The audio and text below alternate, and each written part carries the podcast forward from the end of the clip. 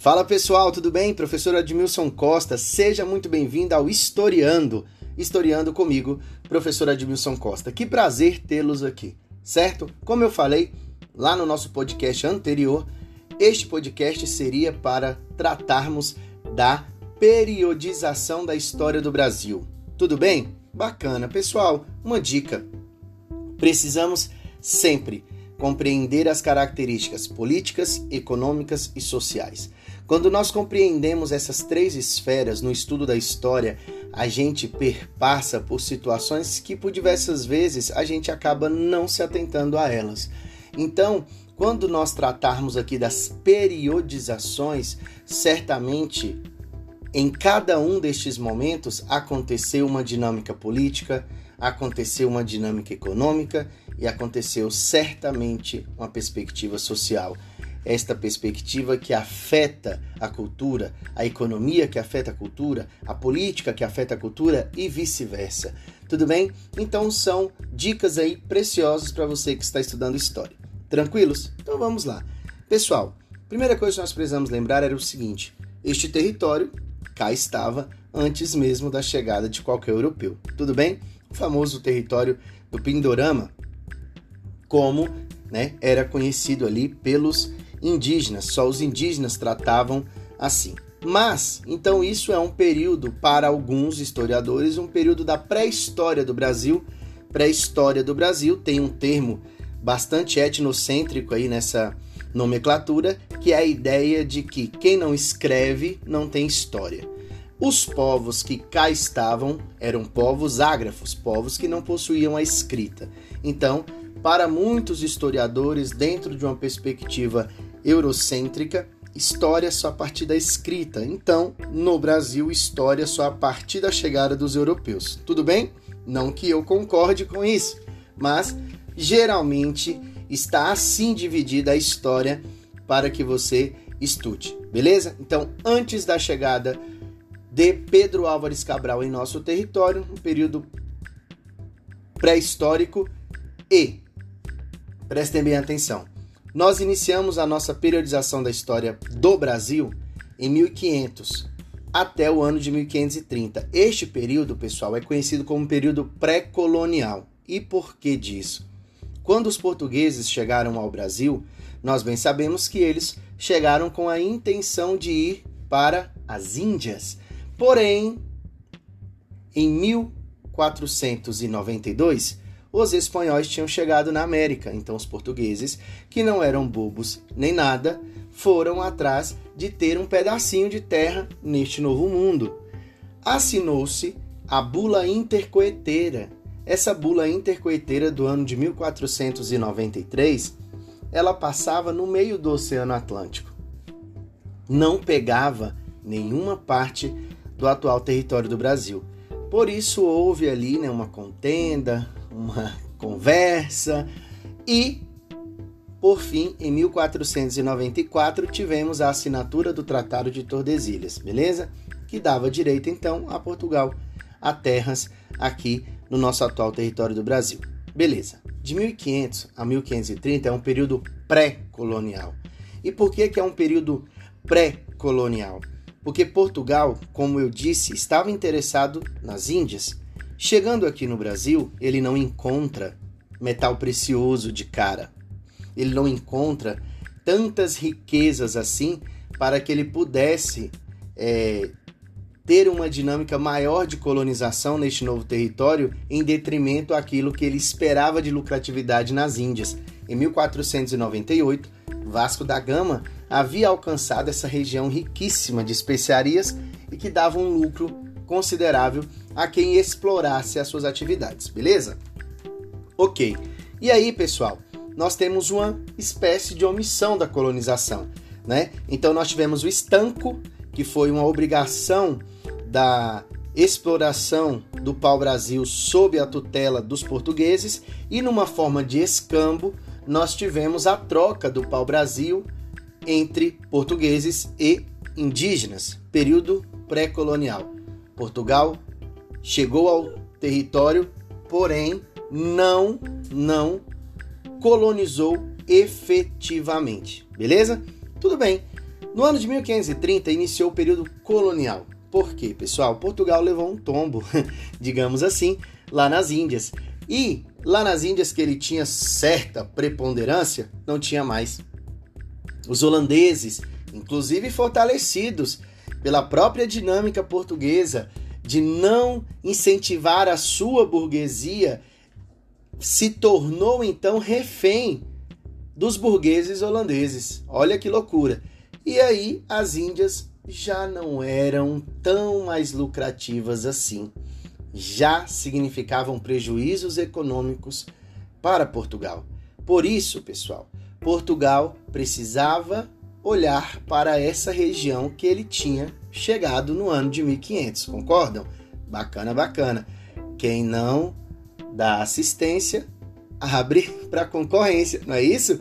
E aí o que que você precisa lembrar? Os franceses já estavam de olho aqui no nosso território. Os ingleses, por quê? Porque eles não estavam no Tratado de Tordesilhas, mas eles queriam também, de alguma forma, estas terras, principalmente os franceses inicialmente falando, beleza? E aí o que, que vai acontecer?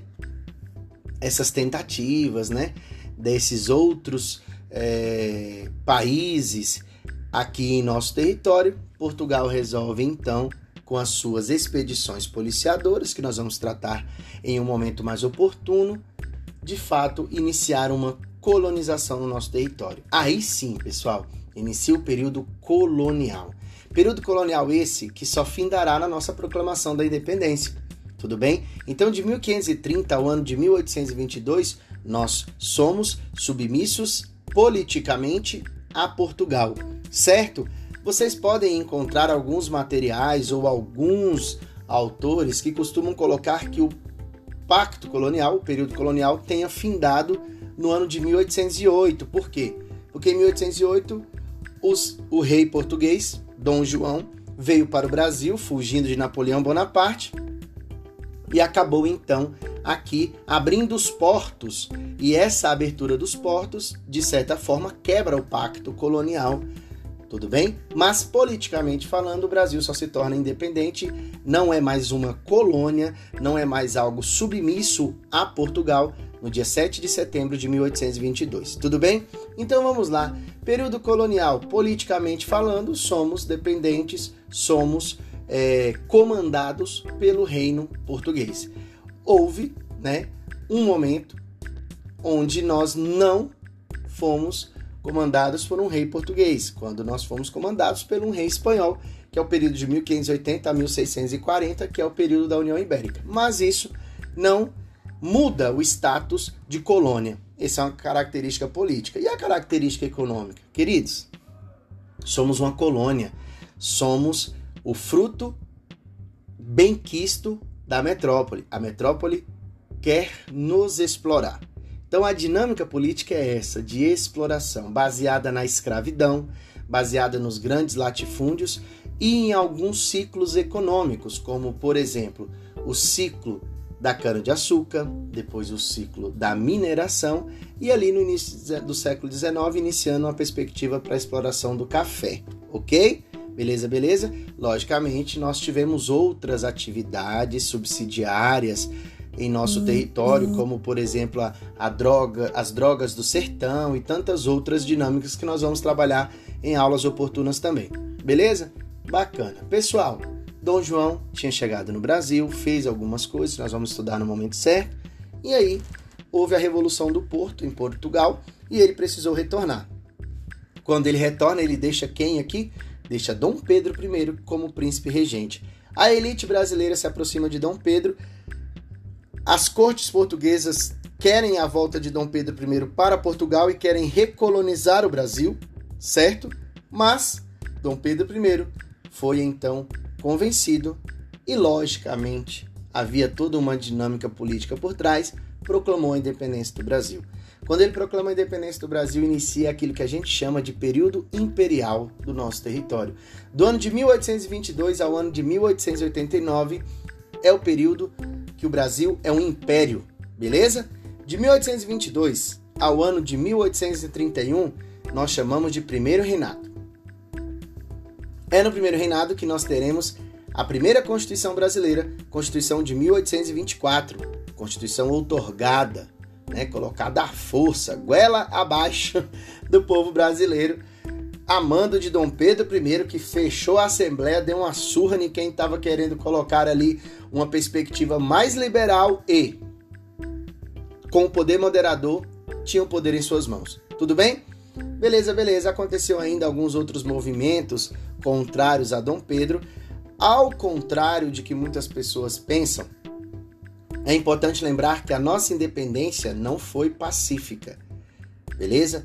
No Sudeste até que foi, mas quando nós tratarmos do Nordeste, vocês verão comigo que movimentos que aconteceram, só um exemplo, na Bahia, que só foi independente, só foi de fato é, incorporada ao Império Nascente né, brasileiro só em 1823, mas isso a gente vai falar mais à frente, beleza? Algo muito importante, algo muito importante.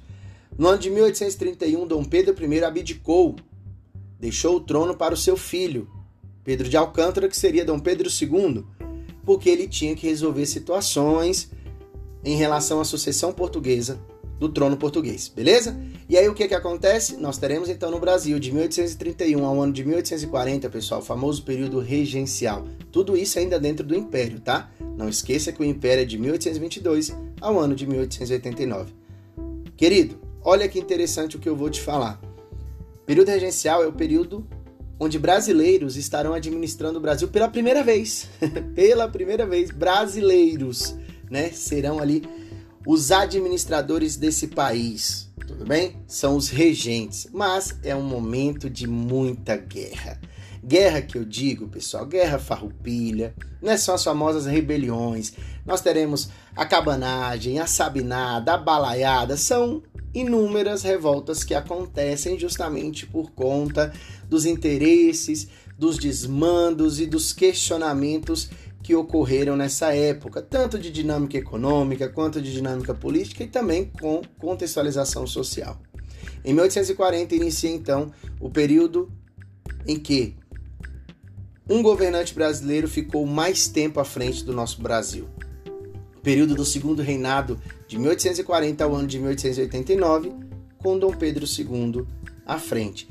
O segundo reinado ele é muito importante para os concursos, muito importante para as questões de prova, muito importante para o Enem e tantas outras provas. Por quê, pessoal?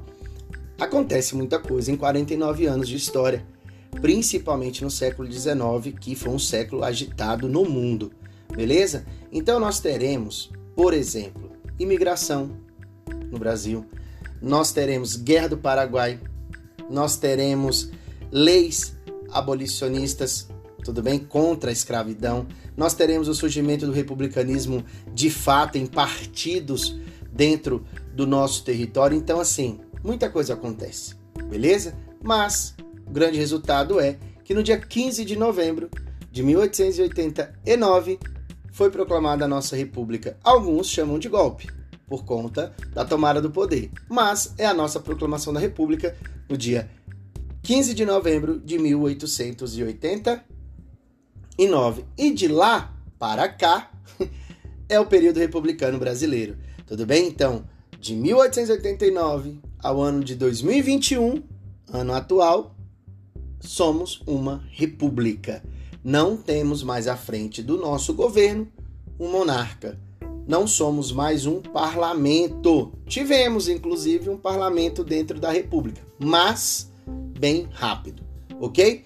Bacana, bacana. Pessoal, de 1889 a 1930, nós vamos chamar esse período da história brasileira de República Velha, certo? Nós teremos um primeiro momento da República da Espada, onde o nosso primeiro presidente, Marechal Deodoro da Fonseca, de, governa um pouco e depois vem o Floriano Peixoto. Depois do Floriano Peixoto entra o primeiro civil, que é Prudente de Moraes. Aí sim inicia os civis nos governos. Não que isso impeça para que outras, né, outros segmentos sociais não ascendessem à presidência da República. Pessoal, de 1889 a 1930, a Primeira República, e dentro dessa Primeira República nós temos um monte de coisa para estudar aqui, certo? Vamos falar das revoltas sociais, falaremos da República do Café com Leite, da República das Oligarquias, do Tenentismo, Semana da Arte Moderna, muitas outras situações, tudo bem? Porém, em 1930, Getúlio Vargas ascende ao poder com a Revolução de 30 e inicia então o período que nós temos como o segundo período que mais tempo um governante ficou à frente do governo do Brasil, que é a famosa Era Vargas, que se divide em três períodos. De 1930 a 1934 é o período do governo provisório. De 1934 a 1937 é o período constitucional e de 37 a 45 é o famoso Estado Novo e que nós chamamos também de ditadura de Getúlio Vargas, certo? Beleza? Importante lembrar que em nenhum momento da era Vargas Getúlio recebeu voto direto para a presidência da República. Isso você vai entender na nossa aula de era Vargas, ok? Galera, de 1945 a 1964, a famosa República Populista. Teremos o Dutra, o Vargas novamente, Juscelino Kubitschek, Jânio Quadros, João Goulart e aí, por fim, em 1964, início do governo militar, regime militar brasileiro, ditadura militar brasileira, enfim, de 1964 ao ano de 1985.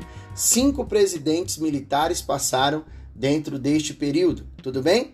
Castelo Branco, Costa e Silva, Médici, Geisel e Figueiredo. E aí, em 1985, pela eleição indireta, Tancredo Neves foi eleito, porém não assume de fato o cargo de presidente do Brasil e nós teremos o nosso primeiro presidente civil pós-regime militar, o senhor José Sarney. Depois de Sarney, Collor, o primeiro presidente eleito pelo voto direto depois do regime militar brasileiro.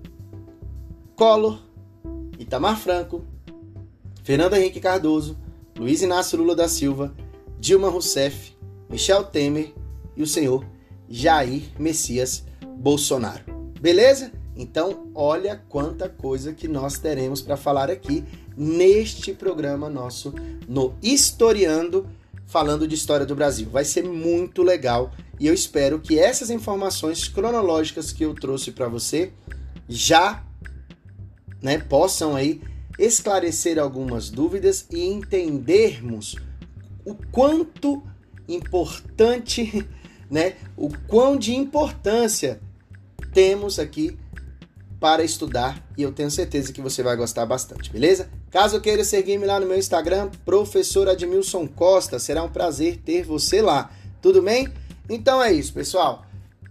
Pensei que seria só 15 minutos, mas não foi. Mas é isso. Tudo bem? Espero que vocês tenham gostado. Um forte abraço e até a nossa próxima aula, hein? Falaremos então do período pré-pré-colonial brasileiro, ok? Trataremos ali de algumas situações relacionadas às grandes navegações mas o nosso foco é no nosso período, na verdade, pré-histórico, né? Antes mesmo da chegada dos portugueses aqui no Brasil. Tudo bem? Galera, um abraço. Falou, senão eu falo demais.